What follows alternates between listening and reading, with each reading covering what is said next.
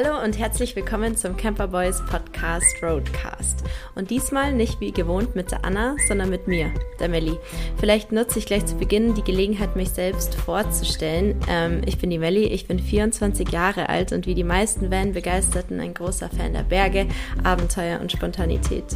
Ähm, damit sich die Anna auf ihrer Reise bei Camper Boys neuen Herausforderungen stellen kann, werde ich in Zukunft den Roadcast moderieren. Ich freue mich auf jeden Fall mega drauf, mit spannenden InterviewpartnerInnen über das Reisen, über Camping und über Vanlife zu sprechen. Und deshalb sind bei mir heute Laura und Matthias zu Gast. Ähm, die beiden haben vor einiger Zeit ihre Jobs und den Alltag in Berlin gegen Freiheit und unendliche Flexibilität eingetauscht.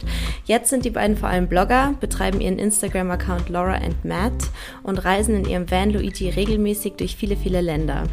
Seit einigen Monaten widmen sie sich außerdem ihrem vielleicht größten Projekt ever, dem Bau eines eigenen Holzhauses in der Pfalz. So haben sie nicht nur reichlich Travel-Tipps, Hacks und interessante Stories auf Lager, ich bin auch unglaublich neugierig, wie aus Flügeln und Vanlife Wurzeln und ein Holzhaus geworden ist. Also bleibt auf jeden Fall dran.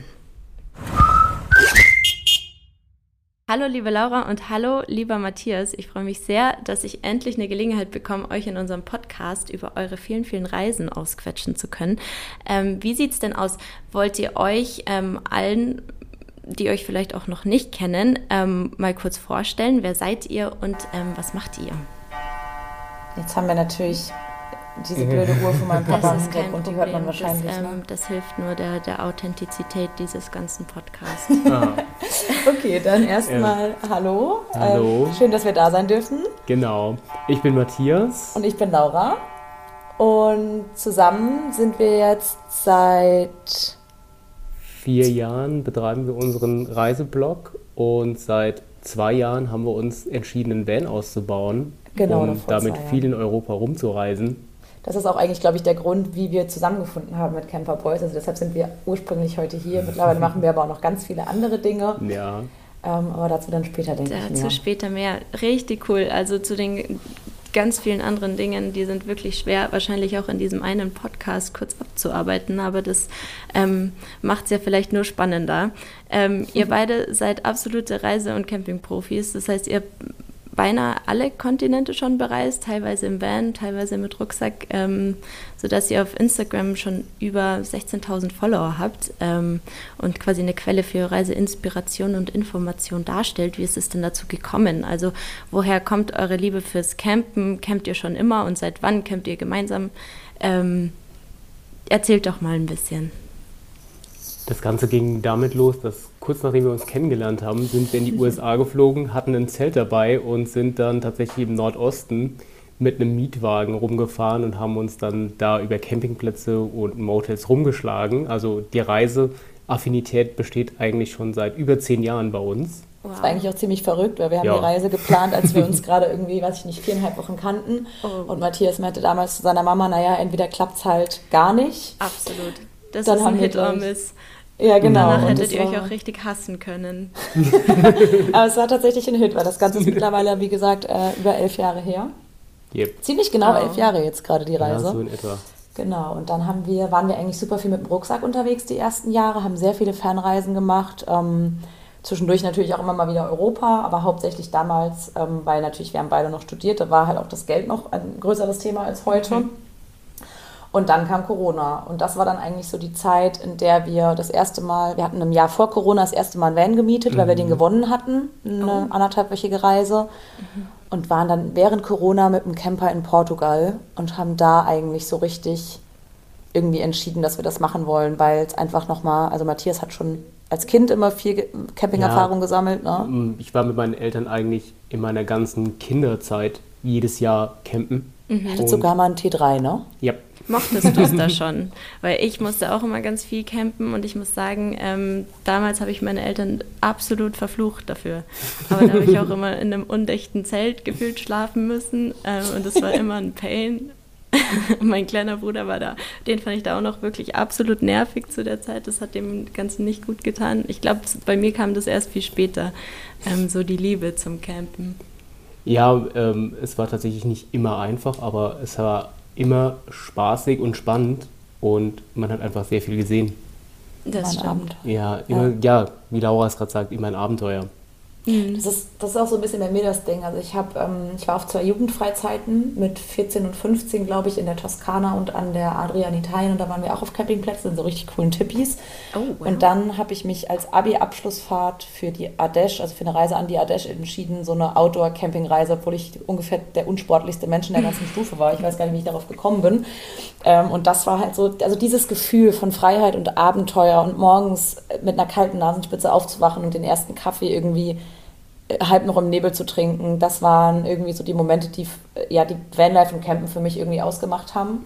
Dieses, dieses Besondere, was man halt irgendwie sonst nicht so hat, wenn man vielleicht ja. reist. Und ich glaube, das war auch die Intention bei uns beiden, irgendwie dann den Van auszubauen nach der Portugal-Reise. Ja, genau, weil es dann einfach irgendwie auch an diesen besonderen Orten einfach immer aufzuwachen und dann ja. da auch zu sein und nicht immer im Trubel zu sein, sondern wirklich in der Natur. Voll. Also all das, was, was dazugehört einfach. Ja. Denke ich auch. Ich glaube, da passiert einfach jeden Tag so viel, dass man unglaublich viel fühlt. Ähm, und das macht es das alles wert, auch wenn mal Sachen irgendwie dann ähm, chaotischer oder auch ähm, neu und überfordernd ähm, sein können. Aber das ist einfach Teil der Freiheit und ist einfach mega, mega cool. Aber krass, was ich nicht wusste, ich dachte, ihr hättet den Camp schon ganz lange gehabt. Irgendwie Corona, klar, jeder hat das Gefühl, ähm, seitdem ist nichts passiert. Deswegen kommt mir persönlich die Zeit ähm, immer ganz kurz vor. Mhm, ähm, natürlich ist es jetzt auch schon über zwei Jahre her. Aber das heißt, ihr habt dann einfach die Corona-Zeit genutzt, um euren Van, den Luigi, auszubauen. Stimmt das? Genau, also ja. wir haben angefangen, ähm, ziemlich genau jetzt vor, vor zwei, zwei, Jahren, Jahren genau, im, im, Herbst 2020 haben wir ihn gekauft. Ich glaube am 6. November. Ja, genau, dann, und dann haben wir ihn innerhalb von sechs Monaten, also bis in Mai rein ausgebaut und sind dann Anfang Juli auf unsere halbjährige Europareise, also sind wir gestartet dafür. Und tatsächlich in der Ausbauphase, also wir haben tatsächlich dann diesen großen Lockdown im Anfang 2021, wo Matthias dann auch, der damals noch als Lehrer gearbeitet hat, ähm, im Homeoffice war. Äh, die Zeit haben wir dann genutzt, sind in die Pfalz gefahren zu unseren Familien. Wir haben damals noch in Berlin gewohnt mhm. und ähm, haben halt, weil wir hier eine Werkstatt hatten und Platz und eine Halle und haben dann echt zweieinhalb Monate hier gelebt und hatten auch einen richtig schönen Winter mit ganz viel Schnee. Mhm. Und es war irgendwie so unser Ausbauwinter. Und ich glaube, da ist auch so ein bisschen der Groschen gefallen, dass wir jetzt unsere Base wieder zurück in die Pfalz verlegt haben. Also es hängt irgendwie alles zusammen. Dazu kommen wir auf jeden Fall später noch, da habe ich auch ganz viele Fragen. Ähm, aber ja, spannend. Matthias, hast du dann noch gearbeitet? Also remote während der Ausbauphase? Äh, ja, genau. Okay. Genau. Ich habe tatsächlich dann noch bis in den Sommer 21 gearbeitet. Mhm. Und dann war ich ein halbes Jahr im Sabbatical also habe davor in der Phase angespart und also die Zeit rausgearbeitet und konnte dann ein halbes Jahr lang aus dem Job rausgehen und da sind wir rumgereist. Mega schön, dass da so Flexibilität bestanden hat, auch von, vom Arbeitgeber. Richtig, richtig cool. Was ähm, hat euch denn das Gefühl gegeben, dass ihr das alles schaffen könnt? Also ich denke immer, wenn, also ich glaube, jeder Mensch, der so ein bisschen Camper oder Vanlife-affin ist, ähm, hatte schon mal den großen Traum, den ähm, Camper-Ausbau selber zu starten. Aber da ähm, stehen ja auch super viele ähm, Herausforderungen erstmal vor einem. Hattet ihr irgendwie Erfahrung ähm, oder seid ihr das einfach mit viel ähm, Vertrauen und Hoffnung angegangen? da gibt es ja schon vieles zu beachten und ja, auch vieles, vieles zu verlieren, sagen wir, oder falsch zu machen. Ähm, wie seid ihr das angegangen? Also ich glaube, ähm, der Grundstein dafür ist halt irgendwie so, dass seit wir zusammen sind, unser gemeinsames Motto ist einfach mal machen. Das war ja auch das mhm. Motto damals mit dieser ersten Reise, die wir völlig blauäugig gemacht haben, bevor wir uns eigentlich kannten. Mhm. Aber man muss schon sagen, dass natürlich, wir hatten, also erstens hatten wir ähm, ja vorher eine Wohnung renoviert und sind auch beide auf dem Land aufgewachsen. Das heißt, ein bisschen ähm, Heimwerkererfahrung ist okay, schon da. Minimal handwerkliches Geschick braucht man einfach grundlegend. Mhm. Ich denke, das hilft schon. Und dann ja. ist natürlich auch, kommt hinzu, dass Matthias auch ähm, Kfz-Erfahrung hat tatsächlich. Ja, ich habe mehrere Jahre bei meinem Vater im Betrieb ausgeholfen. Der hat eine Werkstatt, da haben wir dann auch teilweise ausgebaut. Und mhm. dementsprechend war da auch einfach alles, was man braucht für einen Van-Ausbau, da. Ja. Okay, ja, das hilft sicherlich ähm, essentiell. Weil was ihr jetzt geschaffen habt, ist wirklich ähm, meiner Meinung nach absolute Camper Goals. Also ein Boho Van every 20-year-old girl's dreams. Ähm, Aber richtig, richtig cool. Ähm, Gibt es was, was ihr jetzt im Nachhinein anders gemacht hättet oder ähm, was euch ärgert oder seid ihr rundum glücklich mit dem, was ihr da erschaffen habt? Und es ist ja wirklich ähm, einfach ein groß, also ein großartiger Erfolg, ein fantastisches äh, Produkt, richtig gut gelungen. Dankeschön erstmal. Dankeschön erstmal. Ähm, ich glaube, ich fange da einfach mal an. Ich glaube, wenn man das Ding bastelt, man stellt sich das ja so vor. Wir haben das auch auf dem Boden ausgelegt, damit wir die ganzen Abstände mhm. einschätzen können im Vorfeld. Äh, von der Aufteilung sind wir immer noch super happy. Auch, dass wir keine Nasszelle drin haben, ja. sondern nur eine portable Toilette dabei haben. Aber ich glaube, wenn man ausbaut, ist man dann am Ende, hat man so einiges gelernt und wird sagen, das könnte man vielleicht technisch noch ein bisschen sauberer machen, technisch ein bisschen besser machen. Aber grundlegend im Ausbau würde ich persönlich nichts verändern. Vielleicht ein mhm. Fenster mehr in die Tür. Das wollte ich von Anfang an haben. Da haben wir auch immer noch heiße Diskussionen, weil ich es eigentlich gerne hätte, aber Matthias sich ein bisschen davon drückt. ähm, ist ja auch verständlich, irgendwie jetzt nochmal alles rauszureißen an der Ecke. Ähm, ich überlege gerade, also wir haben zwischendurch immer mal wieder überlegt, das haben wir tatsächlich auch auf unserem Insta-Account noch gar nicht erzählt, dass wir mhm. die Trennwand rausnehmen und einen Drehsitz einbauen. Mhm. Und dafür ähm, eine Schiebetürlösung, dass der Raum komplett abgeschottet ist, also der Wohnraum vom Fahrerraum. Ja. ja. Ähm, aber da sind wir, da hadert es noch ein bisschen daran, dass wir noch nicht, äh, noch keinen erschwinglichen Drehsitz gefunden haben und uns auch immer wieder hin und her überlegen, ob es nicht vielleicht doch ganz gut ist, so wie es eigentlich gerade ist. Das heißt, das würde ich mal mit Fragezeichen in den Raum stellen. Was ich vielleicht ein bisschen anders machen würde, ist tatsächlich die Sitzlösung. Also ähm, es ist halt, wir haben ja auch nur ein L2, deshalb war zum Beispiel auch eine Nasszelle gar kein Thema. Würde ich auch jederzeit wieder so machen, weil wir echt überall einen guten Parkplatz kriegen. Aber ähm, die Sitze gegenüber mit dem Ausziehtisch mhm. haben wir das mhm. gelöst. Das ist, äh, ist super zum Essen und so, aber gerade wenn man auch mal ein bisschen arbeiten muss oder so, ist das relativ unpraktisch. Okay. Ja, aber so lernt man, so lernt man aus ähm, solchen Projekten, denke ich. Es wäre auch komisch, wenn ihr ähm, alles auf den ersten Versuch gleich perfekt ähm, gemacht hättet. Ähm, und ist ja auch cool, wenn man immer das Gefühl hat, da besteht noch Potenzial, irgendwie noch, noch eine Schippe draufzusetzen. Ähm, was war beim Ausbau eure größte Herausforderung? Also was fandet ihr am schwierigsten? Ich glaube, der wenige Raum. Wir haben uns ja. noch nie in unserem Leben ja. so krass gestritten wie wir. Also es war wirklich extrem teilweise. ich meine, wir haben es ja überstanden, wie man sieht, aber jetzt auch äh, gerade mit dem Hausaufbau, das ist, also die Streits im Van sind einfach so, so, haben sich so schnell so hochgeschaukelt, weil der Platz so gering ist. Das hat uns zum Beispiel mhm. auf der mhm. Reise gar nicht gestört, mhm. überhaupt nicht. Aber beim Ausbau im Winter, wo man dann auch oft die Tür geschlossen gehalten hat, weil es kalt war, war das schon, würde ich sagen, nicht nur mit dem Streitpotenzial, sondern auch grundsätzlich, ne, wenn man an zwei Ecken werkelt und kaum aneinander vorbeikommt. Total. Ja, ich, glaub, ich glaube, dass das wirklich schwierig ist, gerade das Platzproblem im, im Ausbau, weil jeder dann seine Ecke arbeitet und der eine sich vom anderen dann gestört fühlt.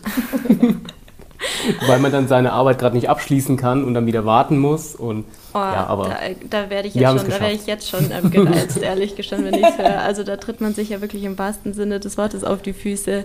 Ähm, aber ja, krass ist natürlich auch eine Extremsituation. Also ihr habt es ja auch irgendwie beide, wie ihr gesagt habt, zum ersten Mal gemacht. Ähm, man ist konfrontiert mit irgendwie Herausforderungen, die man so ähm, noch nie getackelt hat. Jeder hat seine eigenen kleinen Herangehensweisen an ähm, Probleme und da muss man irgendwie auf sehr kleinem Raum ähm, Kompromisse finden oder irgendwie einen Workflow. Ähm, Stelle ich mir schon schwer vor, aber cool, dass, dass es nicht so sehr eskaliert ist, dass es sogar zu Ende gebracht wurde. Ähm, ja, cool. Und seitdem wart ihr ja unglaublich viel unterwegs. Also ihr seid, wart das halbe Jahr am Stück unterwegs, richtig? Mhm. Und mhm. seitdem immer mal wieder. Genau. genau.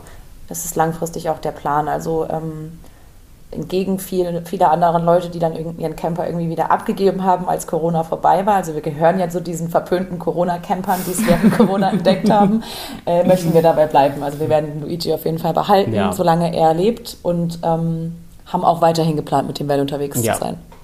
Genau. Cool. Und waren auch seitdem viel unterwegs. Wo wart ihr denn seitdem? Also ich, ich weiß von, von Griechenland, da wart ihr recht viel. Ähm, und in Europa allgemein. Ähm, wollt ihr das ein bisschen ausführen? Mhm. Also wir sind hier in der Pfalz gestartet und haben dann einfach mal komplett Südeuropa bereist. Wir sind von hier über Südtirol nach Sardinien, durch die Toskana, nach Griechenland, dann mhm. einmal Griechenland komplett bereist, also das Festland. Auch länger, ähm, deutlich länger als genau, geplant, weil wir. Da waren wir fast zweieinhalb Monate, fast wow. drei Monate. Schön. Weil wir in der Zeit auch einen Campingreiseführer geschrieben haben. Das Angebot kam im Sabbatical rein und das haben wir uns dann natürlich nicht entgehen lassen. Absolut nicht. Das ist auch ein fantastischer Führer. Können wir vielleicht auch unsere ähm, ZuhörerInnen mal darauf hinweisen, dass wenn die daran Interesse haben, finden sie es auf eurem Blog, richtig? Genau, richtig. Ja. Und dann sind wir von Griechenland mit einem schnellen Abstecher über Italien nach Frankreich, Spanien und Portugal gefahren, mhm. bis dann kurz vor Weihnachten die Reise rum war und wir dann zurück zu unseren Familien gefahren sind, um dann im neuen Jahr, also zwei, dieses Jahr, dieses Jahr, ja, dieses ja. Jahr, ist noch gar nicht so lange her, nochmal für knapp 14 Tage in, nach Südtirol zu fahren und im Schnee zu campen wow. und mhm. bei Minustemperaturen das Ganze mal zu probieren. Und genau. wie lief das so? Ganz gut tatsächlich. Gut. Also wir haben, äh, es war natürlich kalt und ne, morgens ist man schon dann auch ein bisschen ähm, durchgefroren aufgewacht, wobei wir haben ja eine Standheizung, die ja, ist dann einfach viel gelaufen. Viel genau, aber wir haben gemerkt, dass Kälte lange nicht so ein Problem ist wie Regen. Also das größte Problem wettertechnisch ist für uns definitiv Regen, weil es einfach dazu führt, dass man sehr viel drin ist, dass alles mhm. irgendwie klamm wird und da fanden wir die Kälte deutlich einfacher tatsächlich. Ja, ja, im Camper trocknet auch immer nichts. Das ist ähm, genau. Mhm. ganz ätzend. Da würde ich euch absolut zustimmen. Krass. Ja. Ähm, das heißt, ihr wart dann einfach, ähm, wart ihr Skifahren oder wie habt ihr das Wintercamping, was war da eure Erfahrung? Ihr, habt ihr einfach den Winter genossen mit Wanderungen oder?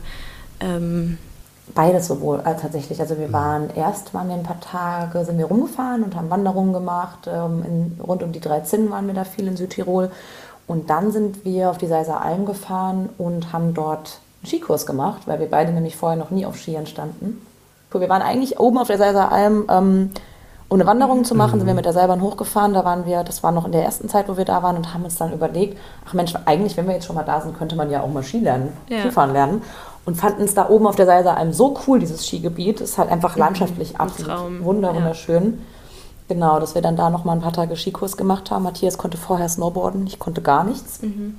Ähm, und haben es auf jeden Fall echt für uns entdeckt. Also sowohl ähm, Wintercamping als auch das Skifahren würden eigentlich super gerne auch diesen Winter nochmal irgendwie vielleicht auf einen, tatsächlich dann auf einen Campingplatz, ähm, weil eine heiße Dusche nach dem Skifahren natürlich schon Absolut. echt Gold wert ist. Absolut. Ähm, und dann genau nochmal Wintercamping mit Ski machen. Das ja, cool, schön. dass ihr das ansprecht. Mhm. das ist ja für unsere Kundinnen auch irgendwie immer ein relevantes Thema oder auch für uns, wenn wir sagen, ey, wie ähm, gestalten wir denn überhaupt unser Mietmodell so, dass Leute auch gerne im Winter unterwegs sind. Ich glaube, weil auch viele Leute einfach noch sehr, sehr großen Respekt ähm, vom Thema Wintercamping haben. So wie läuft es überhaupt ab? Ist mir da jemals irgendwann mal warm oder friere ich da die ganze Zeit? Ja. Ähm, aber cool, dass ihr da auf jeden Fall ähm, die Erfahrung gemacht habe, dass das ähm, absolut enjoyable sein kann. Cool. Auf jeden Fall, ja. Und dann waren wir tatsächlich aber dieses Jahr auch noch mal im Warmen unterwegs. Erst ja. ähm, rund um Ostern in Südfrankreich. Schön. Das war mega schön auch tatsächlich. Und dann jetzt diesen Sommer wieder in Griechenland. Ähm, eigentlich sind wir nicht so die Typen, die jedes Jahr äh, ins gleiche Land fahren, aber tatsächlich jetzt durch den Reiseführer und so hat sich da echt so eine Griechenland-Liebe entwickelt und ich glaube, dass das schon auch ein Land sein wird, was langfristig fast sieht. jedes Jahr auf der Liste stehen wird. Ja, warum halt Weil es mit Van auch einfach so wunderbar geht. Ist ja. fantastisch da. Also ähm, ich war tatsächlich dieses Jahr auch und ich wollte auch eigentlich nicht mehr gehen. Ähm, ja. Das, das war echt schön. Ja, cool. Habt ihr ein Lieblingsreiseziel? Ähm, oder ist also es ist immer eine schwierige Frage. Ich weiß, das ist eine ganz gemeine Frage, weil man irgendwie verschiedene ähm, ganz unterschiedliche Orte gegeneinander abwägen muss. Aber wenn ihr jetzt eins nennen müsstet, dann wäre es. also wenn ich mich jetzt für Griechenland entscheiden müsste, wäre es wahrscheinlich Lefkada. Ist jetzt auch ein ja. bisschen random, weil das ja natürlich super beliebt ist unter Campern, aber auch einfach absolut zu Recht. Mhm. Es ist wunderschön da und bietet sich mit Camper echt an. Ähm, wenn ich jetzt, wenn es jetzt eine weltweite Frage wäre, ja. würde ich tatsächlich wahrscheinlich mit New York mhm. antworten. Ich auch. Was so gar nichts mhm. mit Camping zu tun hat. Ähm, aber für uns einfach, dadurch, dass unsere allererste Reise eben auch einen New York-Trip beinhaltet hat, irgendwie so einen Herzensplatz hat. Schön. Ja, cool. Und gibt es einen Ort oder gibt es auch einen Reisemoment, an dem ihr, an dem nicht alles rund gelaufen ist oder an dem ihr das Gefühl hattet, ihr musstet ähm, über euch hinauswachsen? Ich frage das immer gerne, weil ich es ähm, einfach super spannend finde, wie so Vanlife oder ähm, weiß ich nicht, insgesamt so ein Lebensmodell, das ja auch so ein bisschen außerhalb dieser ganz ähm, geregelten Lebensstrukturen existiert, ähm, für welche Herausforderungen ein das stellt und dass man ja da manchmal mega über sich hinauswächst. Ähm, hattet ihr sowas? Könnt ihr von sowas berichten? Ich, ja. Ich glaube tatsächlich, dass es, äh, da reichen schon nicht mehr zwei Hände, wo man das hat. Ich glaube, bei jeder längeren Reise fällt es an. Ähm, Gerade mit dem Van ist es häufig dann, wenn man spät irgendwo losfährt und es dann dunkel wird, man nicht weiß, wo man wirklich anhalten kann, wie alles aussieht, wenn man ein Land noch nicht wirklich kennt, mhm. ist es immer für mich persönlich immer relativ schwierig gewesen. Ähm, auf anderen Reisen, wir waren in Bali, als es große Erdbeben damals mhm. war, äh, dass es dann auch erstmal natürlich nichts passiert. Es ging allen gut auch da in Bali, weil es Lombok ja auf ja Lombok, auf Lombok halt ja. halt nicht. Äh, aber das nimmt einen dann schon mit und das sind halt auch Probleme, die man dann irgendwie für sich in dem Moment hat. Mhm. Und auf der großen Reise auf dem Sabbatical, ich weiß gar nicht, ob wir das damals auf Insta überhaupt erzählt haben, das haben wir erstmal für uns geklärt, haben wir tatsächlich auf der Fähre nach Sardinien, also ganz am Anfang, überlegt hinzuschmeißen. Wirklich? Ähm, ja, weil die Umstellung auf Vanlife eben doch in den ersten Tagen heftig ist. Ne? Selbst wenn man vorher, also heftig klingt jetzt so negativ, aber es ist einfach was völlig Neues. Und gerade wenn man halt, wie Matthias sagt, die Toskana mhm. ist jetzt nicht so wahnsinnig van-tauglich, muss man sagen. Und wenn man dann da irgendwie Abend für Abend eher Pech mit dem Stellplatz mhm. hat. Ähm, und sich aber, wir haben halt angefangen mit Vanlife und hatten so ganz klar das Ziel, sehr viel frei zu stehen. Und ich glaube, da auf dieser Fährfahrt, mhm. genau, und mhm. da auf dieser Fährfahrt mussten wir, haben wir für uns einfach mal abgesteckt, dass es voll okay ist, auch in regelmäßigen Abständen auf den Campingplatz zu gehen und vielleicht auch sogar sich mal eine Unterkunft zu nehmen, wenn man sagt, hey, hier finden wir gerade gar keinen Stellplatz. Und ich glaube, dass wir das für uns entschieden hatten, hat einfach komplett den Knoten zerschlagen. Ja, ich meine, Sardinien ist natürlich auch mit dem Camper ein Traum. Und ab da war es dann eigentlich so, wie wir dieses Krisengespräch auf der Fähre hatten, dass wir dann, zumindest im Sabbatical, keine Sekunde mehr überlegt haben, umzudrehen. Oh. Nee. Aber krass, also selbst nach, nach diesem ganzen halben Jahr, dem ihr ja nur diesen Gedanken ähm, gewidmet habt und den, den Van ausgebaut habt und so, dass das immer noch ja. eine Option war, ey, vielleicht äh, klappt es auch einfach nicht oder vielleicht ähm, ist das gar nichts für mich. Ähm, krass. Aber ja, vielleicht mega wertvoll und da auch ähm, an, an Menschen weiterzugeben, die das für sich selber in Erwägung ziehen, dass es ähm, okay ist, seine Expectations da einfach ein bisschen anzupassen. Ja. Ich glaube, dass es, es gibt da auch einfach zwei Sichtweisen. Fahre ich nur in Urlaub, bin ich nur zwei oder drei Wochen mhm. unterwegs, ist es natürlich was anderes, äh, auf alle erdenklichen Standards, wie man sie in der Wohnung in Deutschland halt im Normalfall kennt, fließend Wasser, Strom ohne Probleme, alles drum und dran, äh, zu verzichten aber wenn man ein halbes Jahr lang unterwegs ist, da teilweise auch noch arbeiten mhm. muss oder arbeitet an sich, wird es dann halt schon in dem einen oder anderen Moment schwieriger, wenn man dann nicht weiß, wo gerade Frischwasser ist, man nicht genug Strom reinbekommt mit der Solaranlage, die man drauf mhm. hat ja. und dann einfach dieses Ganze managen muss. Und ich glaube, da muss man einfach auch differenzieren und beide Standpunkte sehen. Bin ich ein halbes Jahr unterwegs, ist es bedeutend schwieriger meiner Meinung nach, bis man sich richtig eingegroovt hat, dann ist es genau wie zu Hause auch. Oder bin ich einfach nur zwei oder drei Wochen unterwegs in einem Urlaub, dann komme ich damit problemlos ja. klar. Deshalb, deshalb, empfehlen wir tatsächlich auch immer allen Leuten, die uns schreiben oder auch aus dem Umfeld, ähm, die überlegen, einen Camper zu kaufen, sich immer erstmal einen zu mieten, weil ich glaube, dass man oft eben ne, gerade sowas wie auf Toilette gehen und sowas, das sind solche Punkte, die man einfach ausblendet. Man romantisiert das natürlich ja. am Anfang. Und obwohl wir schon zweimal oder dreimal sogar einen Camper gemietet hatten, war es am Anfang eine krasse Umstellung. Und ich glaube, deshalb gab es wahrscheinlich auch in der Corona-Zeit so viele Camper-Fehlkäufe, mhm. weil viele Leute sich einfach direkt eingekauft haben. Ich würde immer, immer vorher einen mieten, um zu gucken, ist das überhaupt Total, was für mich. Es ist einfach so anders. Und selbst wenn man denkt, ey, das ist voll mein Ding, ja, weißt du es erst, nachdem du es ausprobiert hast. Glaube ich auch. Was genau ja. meintest du mit ähm, auf Toilette gehen? Also, dass man halt zu jedem Zeitpunkt irgendwie ähm, sanitäre Einrichtungen suchen muss oder auch ähm, im Camper mal gehen muss. Ähm, ja, auch Stichwort Privatsphäre voll. voreinander. Mhm. Ne? Also ich meine, natürlich verlässt im Zweifelsfall der andere den Raum, aber wenn's halt, wenn halt draußen die Welt untergeht, dann halt im Zweifelsfall auch nicht. Und das sind halt irgendwie alles solche Aspekte. Ich glaube halt generell so dieses, ne, was Matthias auch meinte, Strom reinholen, körperliche Hygiene, Duschen, habe ich jeden Tag fließend ja. Wasser die man, glaube ich, auch einfach, selbst wenn man dann nach der, nach der mhm. Mietzeit sagt, ich will unbedingt einen ausbauen, hat man halt schon mal so einen Anhaltspunkt, das brauche ich. Für uns war zum Beispiel eine Toilette mhm. elementar, dass wir eine dabei ja. haben.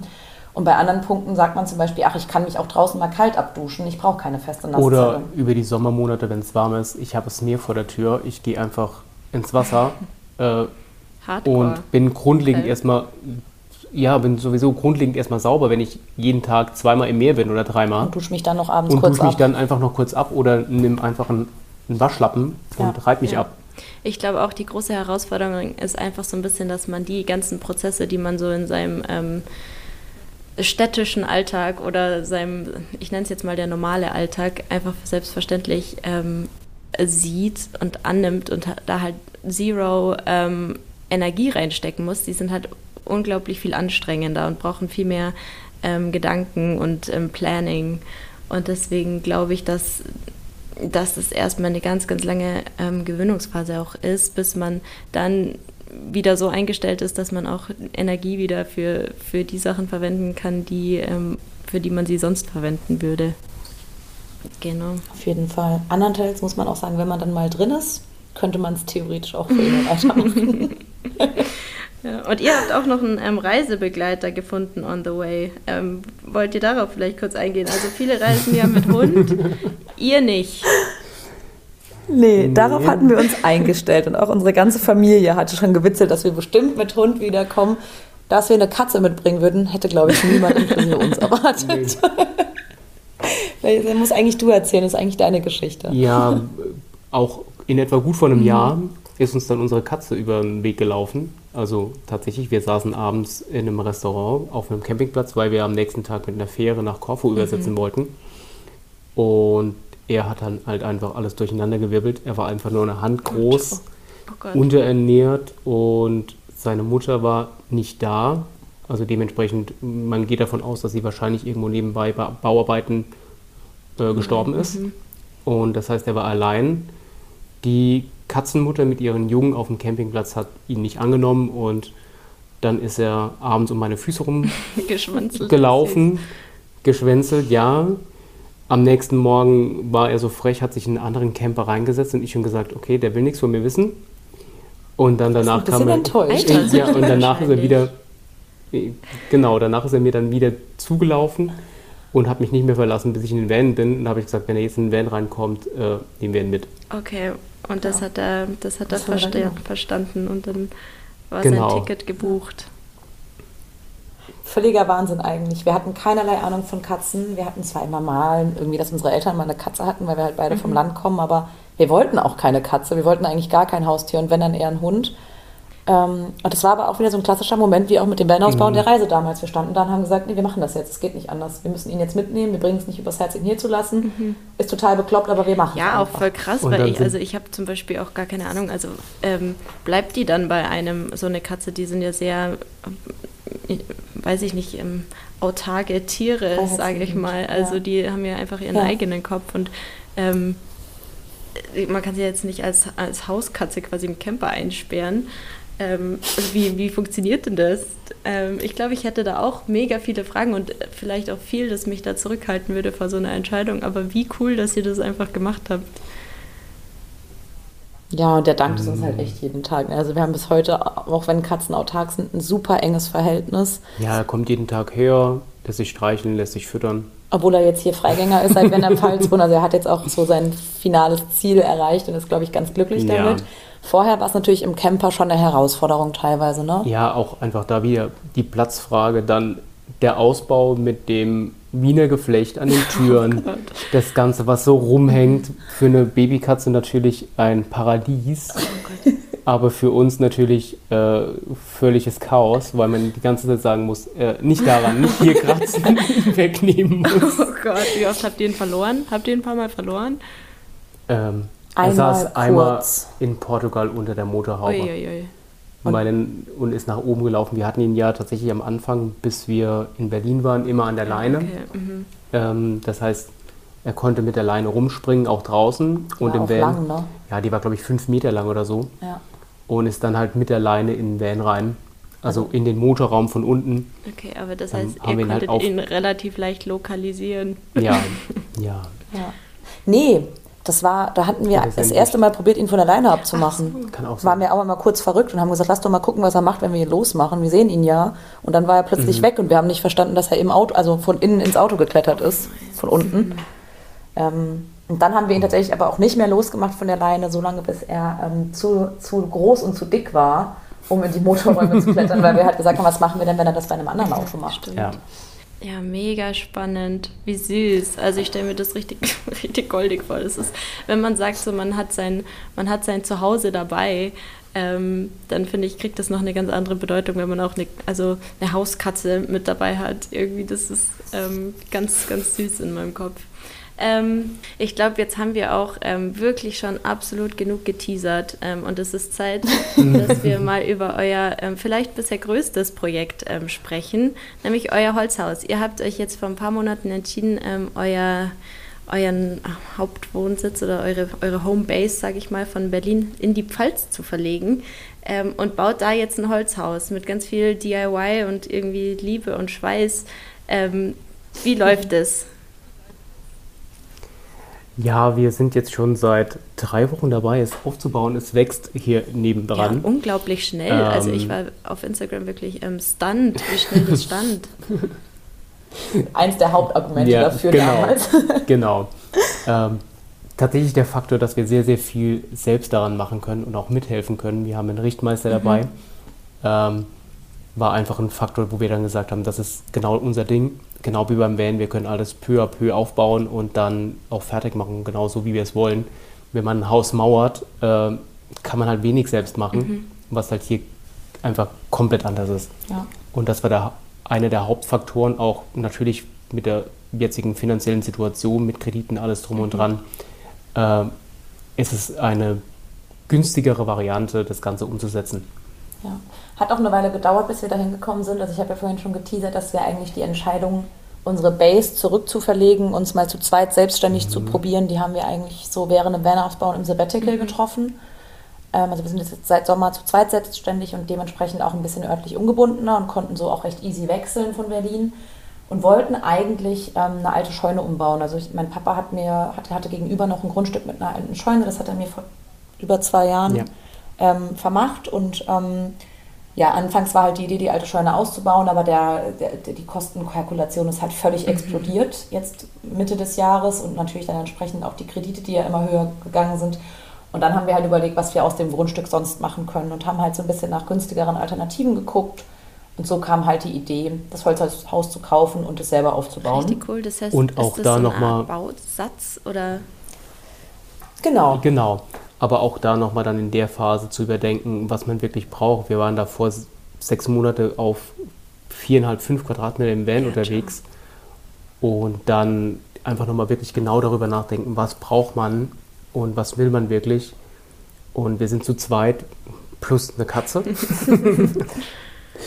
und ob man dann wirklich ein 200 Quadratmeter Haus braucht oder ob es vielleicht auch 120 tun, was ja immer noch super viel ist. Total. Ja sind wir zu der Entscheidung gekommen. Und da ist es jetzt auch. Also der Bausatz hat 120 Quadratmeter, wenn er denn dann fertig ist. Ähm, und wie du schon sagst, genau, man kauft diesen Bausatz bei der Firma. Man könnte theoretisch auch eine Montage mit buchen. Das haben wir aber nicht gemacht, sondern wir haben uns hier auf dem Land mal umgehört nach so Solo-Selbstständigen im Zimmermann-Bereich, die eben sowas anbieten. Mhm. Und da gibt es, glaube ich, überall immer mal wieder Leute. Und wir haben jetzt jemanden gebucht, der uns jetzt drei Wochen nonstop quasi geholfen hat und jetzt noch von mhm. Zeit zu Zeit für so Sachen wie Dach und Fenster, also alles, wo es gut ist, einen Fachmann zu haben. Hey, cool. Habt ihr das Gefühl, ihr ja. profitiert in dem ganzen Prozess ähm, schon draus, dass ihr den, den Van auch selber ausgebaut habt? Mm, ja, auf jeden Fall. Also ich glaube, im Innenausbau wird es dann nochmal mehr werden, weil man halt mhm. halt einfach weiß, wie man eine, eine, eine Platte mhm. sägt und so, weil man das im Van schon gemacht hat und weil man sich das auch vorstellen kann. Ähm, aber auch hier gerade dieses Vorstellen, wie, wo was hin muss, ist einfach wie ein großes das Puzzle. Stimmt. Ja, das ist. Ich muss aber eher. Okay, sorry. Mhm. Ich muss aber ehrlich auch sagen, dass mich der Van-Ausbau ein bisschen versaut hat. Ähm, also in dem Sinne, dass was beim Van halt so super, super cool ist und was halt bei klassischen Häusern leider oft anders ist, ist, dass du beim Van halt alles so nach und nach entscheiden kannst. Du sagst ja. halt, okay, ich mache jetzt irgendwie meine Unterkonstruktion und dann gucken wir mal, ach nee, den Schrank lieber irgendwie doch dahin. Und das hat mich auch vorm Holzhaus bei dem Massivbau so extrem gestört, dass ich halt irgendwie entscheiden sollte, wo Steckdosen hinkommen, bevor das Haus steht. Ich habe gesagt, ich muss da reingehen, ich muss mir das angucken, ich muss es fühlen. Und das können wir jetzt halt machen. Und das war für mich irgendwie auch ein Riesenfaktor. Also ich glaube, jeder, jede, die einmal ein Van ausgebaut haben, kennen dieses Gefühl zu sagen, wie soll ich das denn jetzt entscheiden, bevor ich das gesehen habe.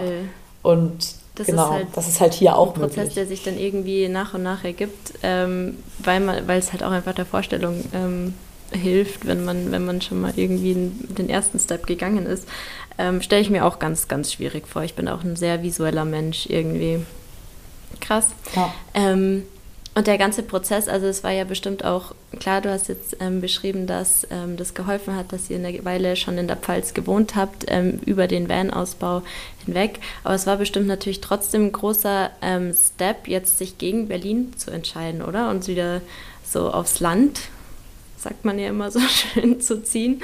Äh, war das schwierig für euch oder, ähm, oder ganz natürlich? Ich glaube, ich glaube tatsächlich leichter als gedacht.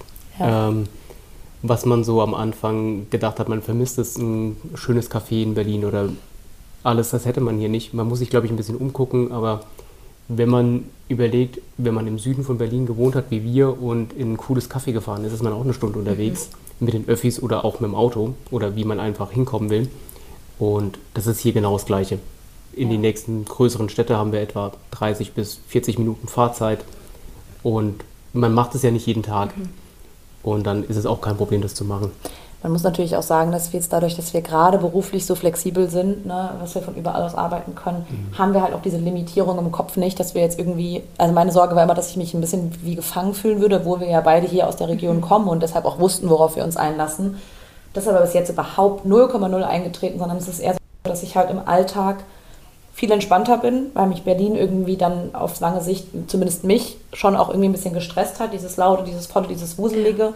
Und wenn wir dieses Wuselige wollen, dann fahren wir halt einfach irgendwo hin und arbeiten von da. Und das macht es natürlich im Kopf schon einfacher, dass man diese Sorge nicht ganz so doll hat. Total. Also habt ihr jetzt auch nicht das Gefühl, ihr tauscht jetzt irgendwie Flügel gegen Wurzeln oder sowas? Weil, also davor war ja euer Leben auch so mega geprägt von, von unglaublicher Flexibilität und so Freiheit, auch jetzt gerade im Kontrast zum Vanlife.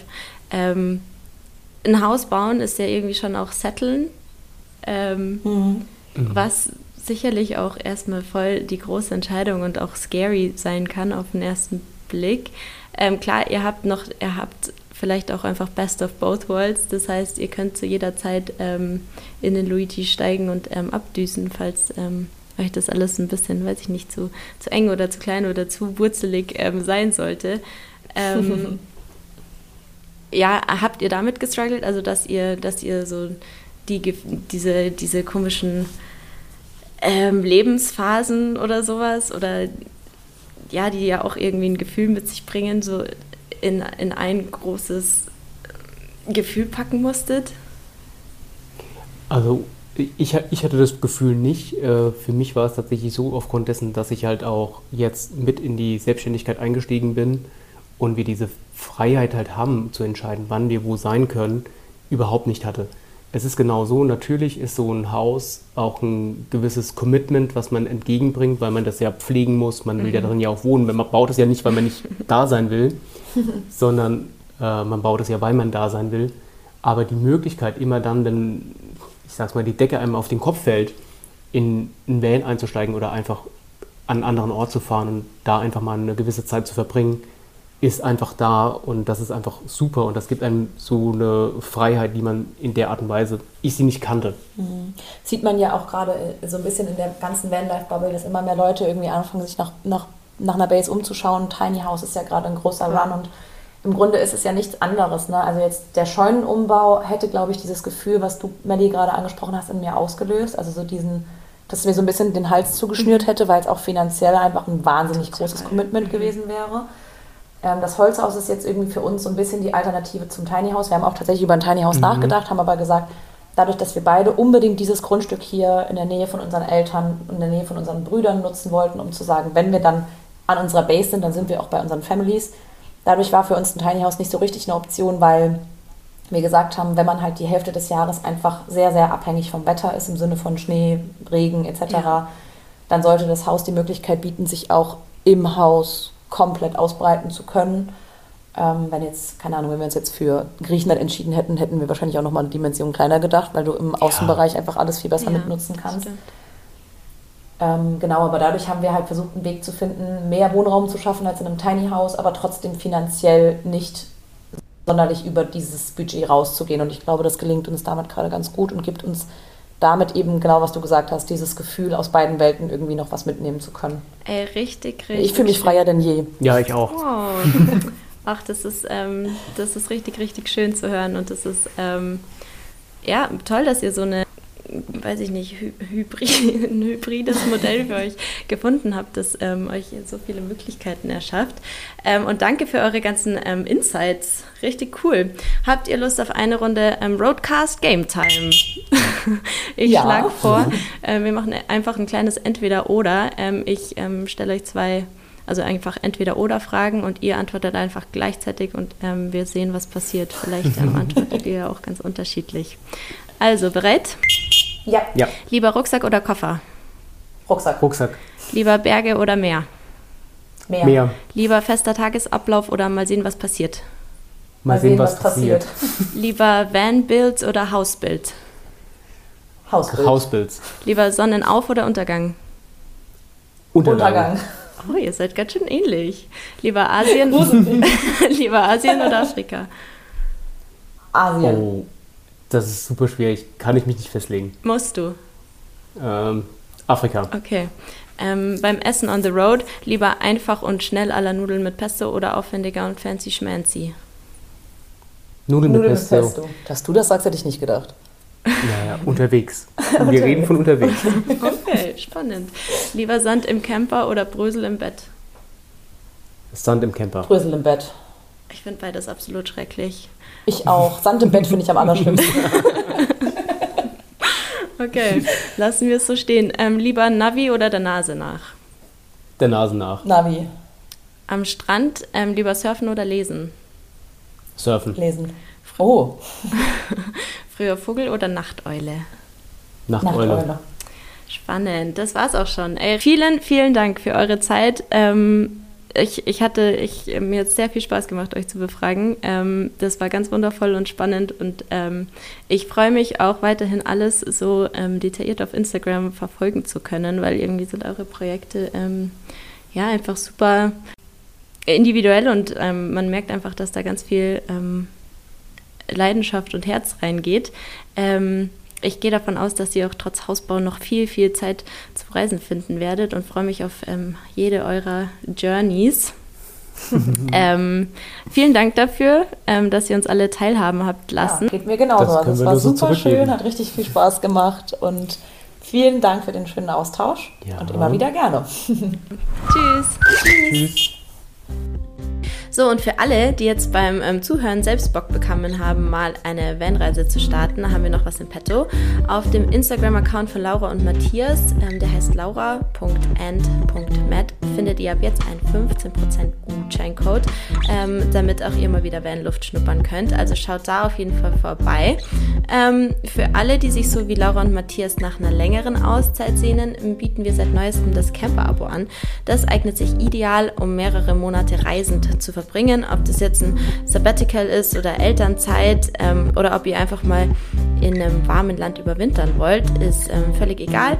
Alle, die es interessiert, finden Infos dazu auf unserer Website www.camperboys.de slash camperabo oder auf Insta. Vielen Dank ähm, fürs Zuhören. Ich freue mich jetzt schon auf die nächste Folge und ähm, tschüssi!